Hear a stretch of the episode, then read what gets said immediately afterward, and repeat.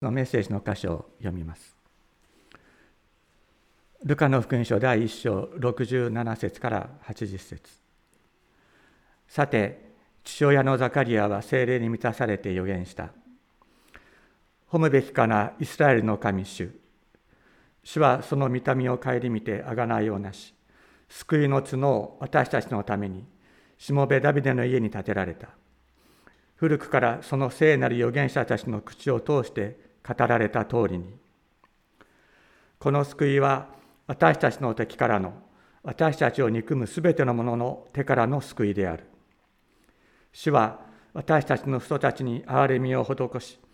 ご自分の聖なる契約を覚えておられた。私たちの父アブラムにアブラハムに誓われた誓いを。主は私たちを敵の手から救い出し恐れなく主に仕えるようにしてくださる。私たちのすべての日々において主の見舞いで経験に正しく。幼子よあなたこそ糸と書き方の預言者と呼ばれる。主の見舞いを先立って行きその道を備え罪の許しによる救いについて神の民に知識を与えるからである。これは私たちの神の深い憐れみによる。その憐れみにより暁の光が意図高きところから私たちに訪れ、暗闇と死の陰に住んでいた者たちを照らし、私たちの足を平和の道に導く。幼子は成長し、その霊は強くなり、イスラエルの民の前に公に現れる日まで荒野にいた。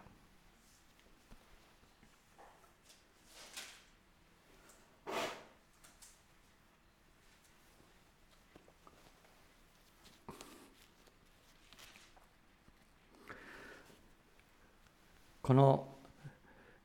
箇所ですね。ザカリアという祭司が子供の老人になるまで子供の生まれなかったザカリアという祭司がエルサレム神殿で光沢一生に一度の名誉ある務めをすることになりそしてこう耐えている時に見つかいガブリエルによってあなたの願いが叶えられた。あなたの子供は、あなたあなたはの妻エリザベスは子供を産むと言われて、その子供は、主が来られる道を備える。エリアの霊を持って、主の道を備えるものとなるということを語られるわけですね。そして、その証拠をですね、印を、証を求めたザカリアは10ヶ月間耳が聞こえず話ができないという。まさにそれが確かに起こることなんだということを自分の体を通してですねその証を受け取ったわけです。でこのこと皆さんどのように感じられますか？皆さんだったらその10ヶ月間何しますか？ずっとですね「ああ神様私はあなたのあなたの語られた言葉、見つかりの言葉を信じなくて私は悪うございました。私は本当にごめんなさい。もうどうしたらいいんですかって10ヶ月間ずっとうずくまったまま、私は間違ってました。私は間違ってましたって言って過ごしますか？あなただったらどうしますか？この10ヶ月間。10ヶ月長いよ。あの、まあね、3日ぐらいだったらずっと私は悪うございましたって言って過ごしてもいいかもしれないけど10ヶ月長いと思いませんか？10ヶ月長いと思いませんか？何しますか？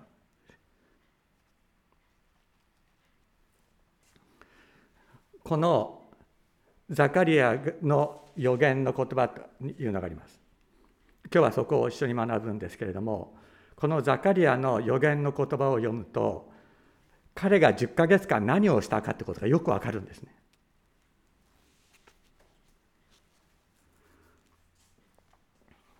今日はそのことをご一緒に学んでいきたいと思います。皆さん、ザカリあの聖書の中にパリサイ人って出てきますよね。で、サドカイ人って出てきますよね。ザカリアどっちですか？ザカリアは祭司ですから、祭司はサドカイ人なんです。いいですか？祭司はサドカイ人なんです。でサドカイ派は立法だけが聖典なんです。立法だけが聖典なんです。でパリパリサイ派は立法と預言者の書とそれから書書と言われる歴史や文学なども聖典だったわけですね。ところがサドカイ派はモーセ五書創世記出エジプト記レビ記民数記新明記。この、えー、5つの書だけが聖典だったんです。だからねもういきなり結論に行きそうなんだけど あのこの10ヶ月間彼は預言者の書とか歴史書を勉強してるんですよ。つまり見つかいガブリエルから生まれてくるくる言葉は預言者エリアの例を持ってえっ、とねもうちょっとちゃんとあの言いますねその子は主の見舞いに大いなるものとなる彼はブドウ酒や強い酒を決して飲まずまた母の胎にいる時から精霊に満たされイスラエルの多くの子らを彼らの神である主に立ち返らせる彼はエリアの霊と力で主に先立って歩むまた父たちの心を子供たちに向けさせ不従順な者たちを義人の門に立ち返らせて主のために整えられた民を用意すると予言さあのガブリエルに言われたんですね。でエリアっていうのはどこに出てエリアって立法に出てくるか立法の書に出て出てこないですよ。エリアっていうのは歴史書に出てくるんですよ列王記っていう歴史書に出てくる。それからこの父たちの心を子供たちに向けさせ不従順な者たちを義人の門に立ち返らせるっていうことはこれどこに出てくるって言ったらこれは旧約聖書の一番最後にあるマラキ書の予言なんです。いいですか？でエエ預言者エリアをもう一度私は使わす。父の心を子供に向けさせてこの心を父に向けさせるためだという言葉はねマラキ書という預言者の人の一番最後に書かれてるんです。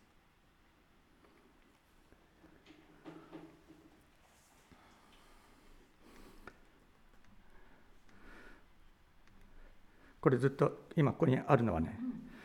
あのずっと復習のために必要なと必要があれば用意してあったんですけどももう必要ないと思いますもう皆さん2回か3回聞いてるので覚えてくださっていると思いますね、ザカリアは耳が聞こえず話すことができない10ヶ月間何をしてたかって言ったらずっと罪の悔い改めの祈りをしてたわけじゃないんです。彼は見つかえガブリエルの言葉を旧約聖書と照らし合わせてその意味を理解したんです。それがこの予言の言葉としてとなったんですね。預言者って言ったらねなんかねこうある時急に神の霊が降ってきて自分が考えてもいなかったようなことをバラバラバラバラバラっていうようなものが旧聖書の予言ではないんですよ。なんかいるでしょ？そういうあのなんて言うんだったっけ？あのそういう霊爆霊霊が降りてきて語るみたいなそういうんじゃないんです。聖書の予言っていうのは。そうではなくて神の言葉を預かるだから聖書の預言者は確かに未来に起こることを語ることもありますけれどもそのほとんどは現在における社会の状況であったりその人の罪に対して神がどのようになさるのかということを社会をよく観察しよく理解しそして立法に照らし合わせ歴史書に照らし合わせてそして神がこういうことをなさるということを明確な意識のもとに語るんです。あると気づいたら神の言葉語っちゃってたわって違うんだってそうじゃないんです。聖書の予言っていうのは全然違う。そこに精霊の働きがあって私たちに勇気を与え理解させてくださり神の身を思い理解させてくださりそして勇気を与えて語らせてくださるんですね。でささっき言ったように祭司はサドカイ派です。立法モーセ五書創世記出エジプト記レビ記民数記新明記だけを聖典とします。だから預言者エリアに関する記事や予言は聖典としていないんですよ。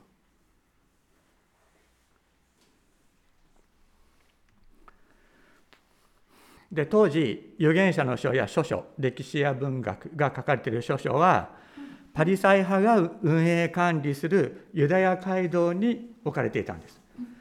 街道っていうのが出てくるでしょ。新約聖書イエス様も街道で教えられた。あれはパリサイ派が運営管理してるんです。サドカイ派じゃサドカイ派じゃないんです。でそこが学問教育の場となっていました。でサドカイ派はユダヤ街道には当然出入りしてないんです。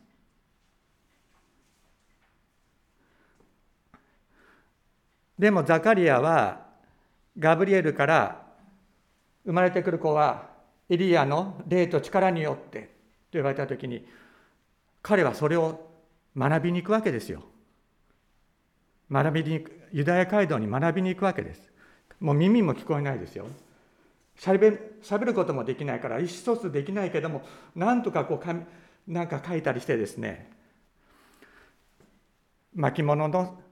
預言者の書を読ませてもらったりするわけなんです。そういうことがね、わかるんですね、この言葉から。ザカリアは祭司、サドカイ派としての立場や、これまでの慣習にとらわれずに、むしろそれを捨てて、ユダヤ街道に行って、預言者の書や歴史書を読む許しを得て、必死で学ぶんですね、その10ヶ月間。で、そこで得た答えが救いとは何かということについての深い理解につながっていくのです。一般的な理解はですね、イスラエルは神の先民、アブラハムが神に選ばれたアブラハムの子孫ですね、イスラエルは。だからもう選ばれてるんです。選ばれてるから、アブラハムの祝福を受け継いでいる。で苦しイスラエルが外国から支配されているような時には外国から救われることがイスラエルの救いだけども罪から救われなければいけないという概念はないんですね。当時なかったんです。救いというのは常にその外国から奴隷にされる外国に支配されて奴隷にされているその状況からの救いこれがイスラエルの救いという考えであったわけです。で当時はローマ帝国に支配されてましたでしょ？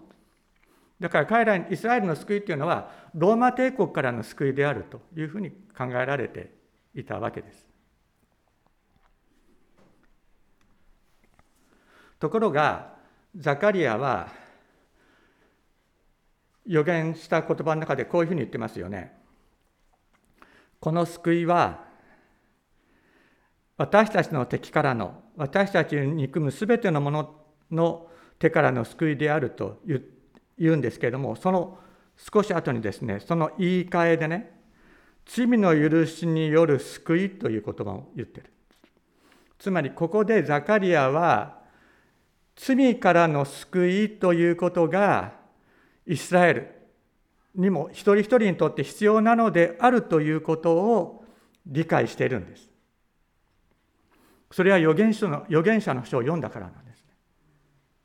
また歴史を読んだからなんです。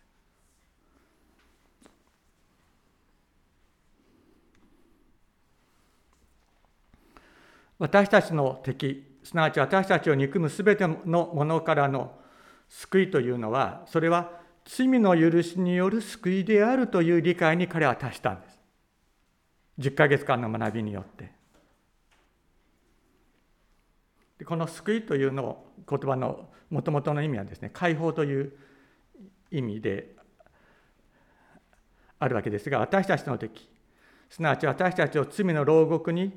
閉じ閉じ込めるもの悪魔とその手下からの救いである。私たちを罪の牢獄に閉じ込める悪魔から解放するのがメシアキリストである。ここに救いの理解の大きな転換があります。でザカリアは息子ヨハネをその道備えをする働き者とし働きをする者として育て上げていくんですね。前にも言ったようにザカリアはヨハネを祭司としては育てないんですよ。預言者として育てていくんですね。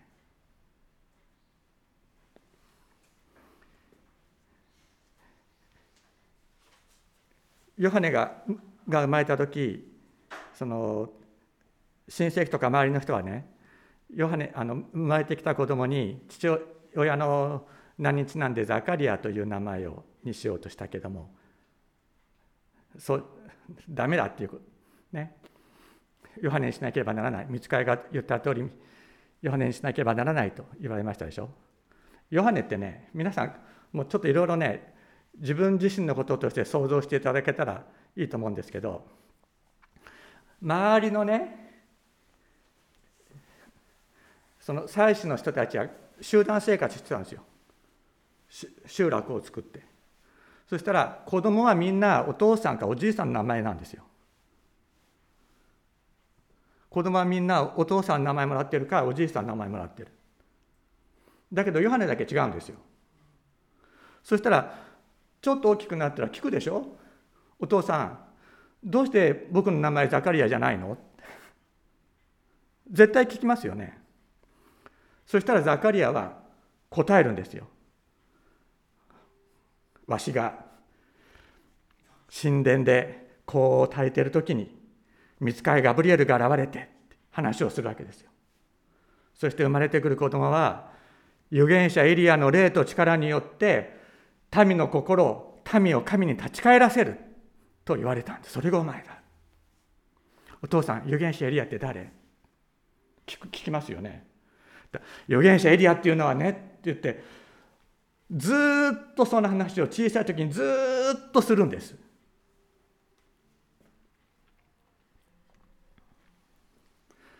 預言者、まあ、エリアのことねあのよく覚えてらっしゃらない方いらっしゃるかもしれないのでちょっと書いておきましたけれども預言者エリアというのはこれはねあのザカリアがヨハネに語ずっと語って聞かした言葉ことなんですよ。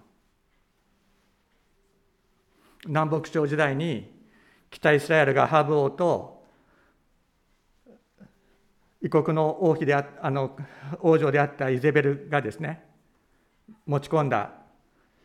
彼らが主導するセックス宗教バール・アシュタ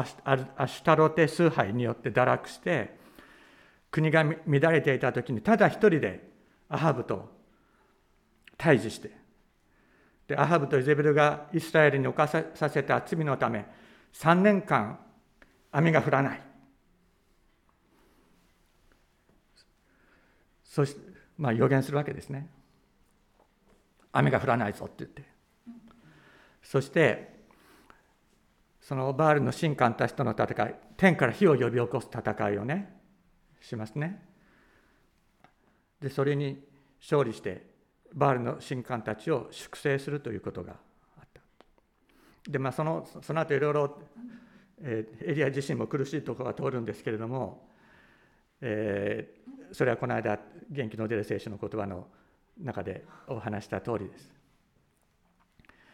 えー、後継者の預言者エリシアエリシアを立ててそして天に帰っていくわけです。で後継者のエリシアはですね北エリシャが預言者として活動している時北イスラエル守られるんですよ。守られる。外敵から守られる。平穏を取り戻した時期があったんですね。でこのことからエリアが道備えをするっていうのは平和と平穏がもたらされる前の道備えをするというのがエリアの働きであると理解されていたのですでこういう話をザカリアはヨハネにずっとするわけですよ。そしてお前はエリアの霊と力によって見た目を神に立ち返らせる働きをするものとなるんだ。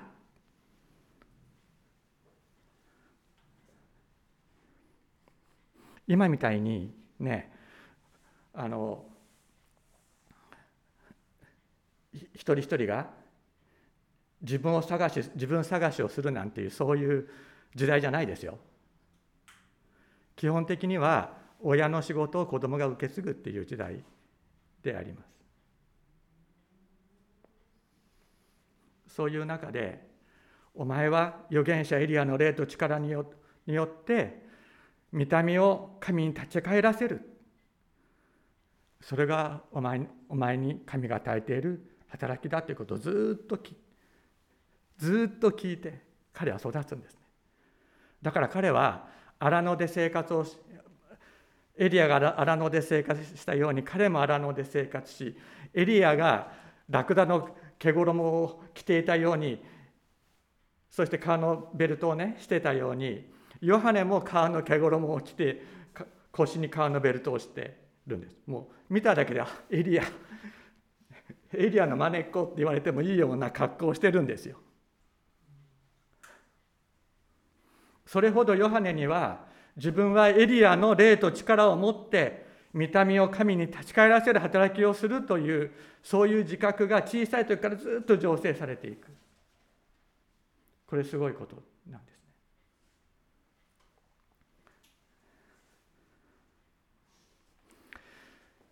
あまりこうないことかもしれませんけど実はね私ねちっちゃいそれにちょっと似たねちっちゃい経験をしました。私エノクっていう名前でしょ。でエノクっていうのは旧約聖書に出てくるあの人物で肉体の死を水に天に帰ったと言われる人ですね。で私はのこの名前は私の父がつけてくれたのではなくてまあ、手島先生という私の父と母のあの先生だった方がつけてくれたんですがその人が書いた命名書っていうのがあるんですよ。手書きの命名書があって。でそれをあの僕一番最初に私の誕生日の時に父が10歳の時だったと思いますけど一番最初に読んでくれた読んで聞かせてくれたことがあったんですね。で忘れられませんね。その10歳の時父がそれを読んで聞かせてくれた。何て書いてあったか。で命名岩本絵ので創世紀5章何節。28節26節。まあ書いてあって。この子は天神系天神天の人ね。天神系の始祖絵の具の霊とを継ぐべき魂である。とかって書いてあって。365歳。太陽のごとく長寿を全うして天に移されし絵の具は永遠不死の象徴である。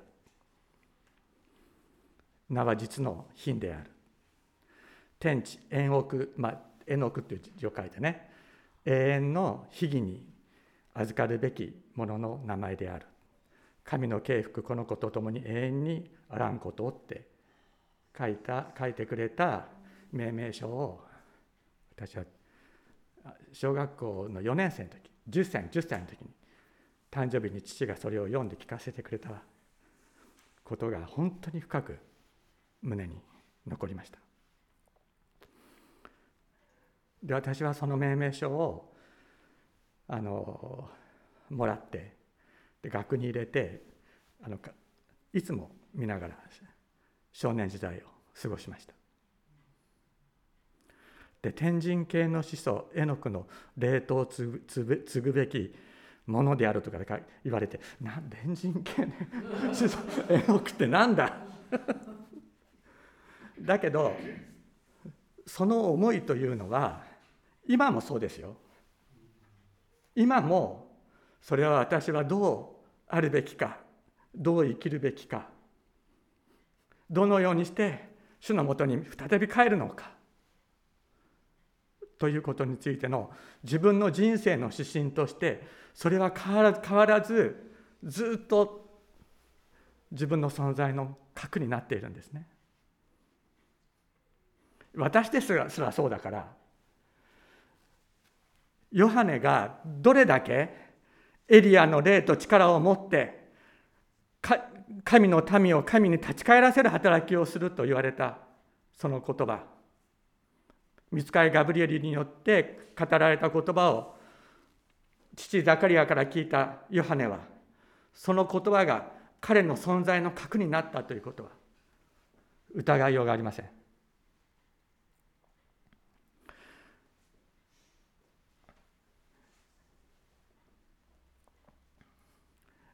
ザカリアは10ヶ月の間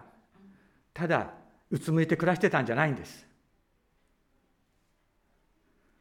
うつむいて暮らしてたんじゃないんです。耳は聞こえなかった。口も聞けなかった。だけど自分が生まれてくる子供をどのように育てるのか。旧約聖書自分がそれまで読んでなかった。歴史書であったりあるいは預言者の書を本当によく学んでそして自分がどうこの子供を育てていくのかということを彼は知るのです。歴史はこうやって進んできた。神様はね見つかりによってこうものすごいこうガツンとやってね ショックを与えてお導きだけどその後はその後いちいち来ないでしょ？見つかり いちいち来ないでしょ？でその後ねじゃああの耳が聞こえなくなって口が聞こえなくなって10日ぐらい経った時おいおいザカリアそそんないつまでもうつむいてないでさあ立ち上がってとかって言わないですよ。それはそのように神様が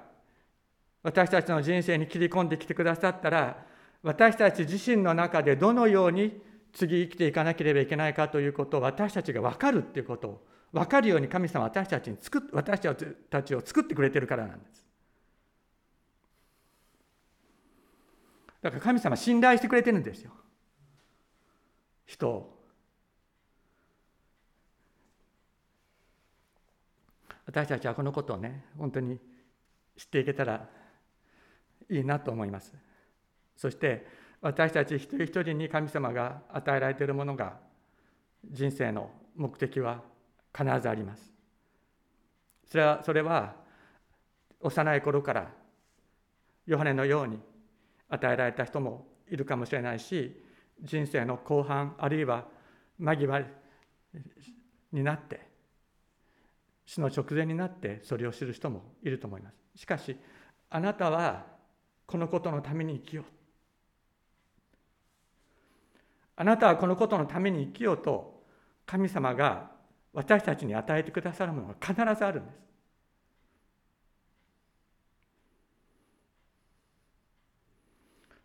それに出会った時に私たちは恐れずに進んでいきたいと思うんです。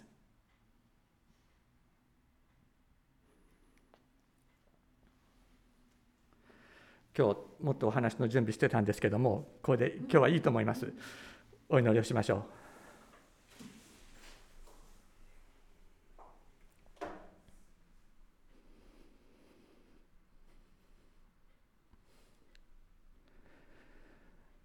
今日の聖書の言葉を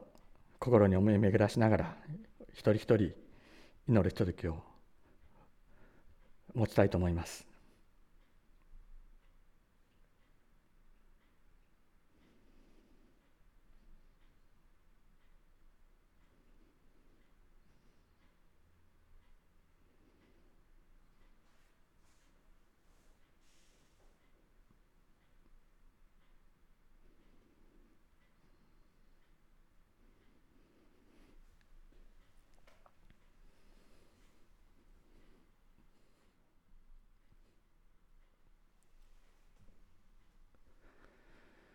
私たちの天のお父様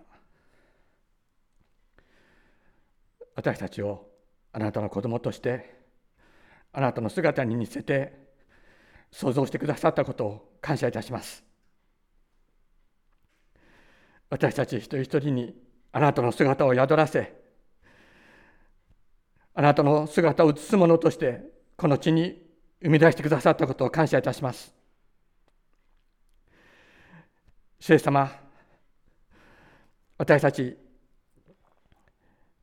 何のために存在しているのか、何を目標にしていって、目標にしていったらよいのかわからない時があります。そんな時、主様、私たちの心の奥底に語りかけてください。あなただけな、あなたでなければ与えることができない人生の意味と目的。自分のすべてをそれに注ぎ尽くしてなお、天のお父様、あなたが満たしてくださる道を歩んでいこうという思いを天のお父様、私たち一人一人の中にあなたが満たして導いてくださいますようにお願いいたします。私たちは人生の中で傷つきますし、どうしたらあなたを知った後も傷つきますし、どうしたらいいかわからない時もありますけれども、あなたがいつもあなたが与えてくださったその思いに立ち返って、天のお父様、精一杯生きていくことができるよう助けてください。イエス様の皆によってお祈りします。しばらく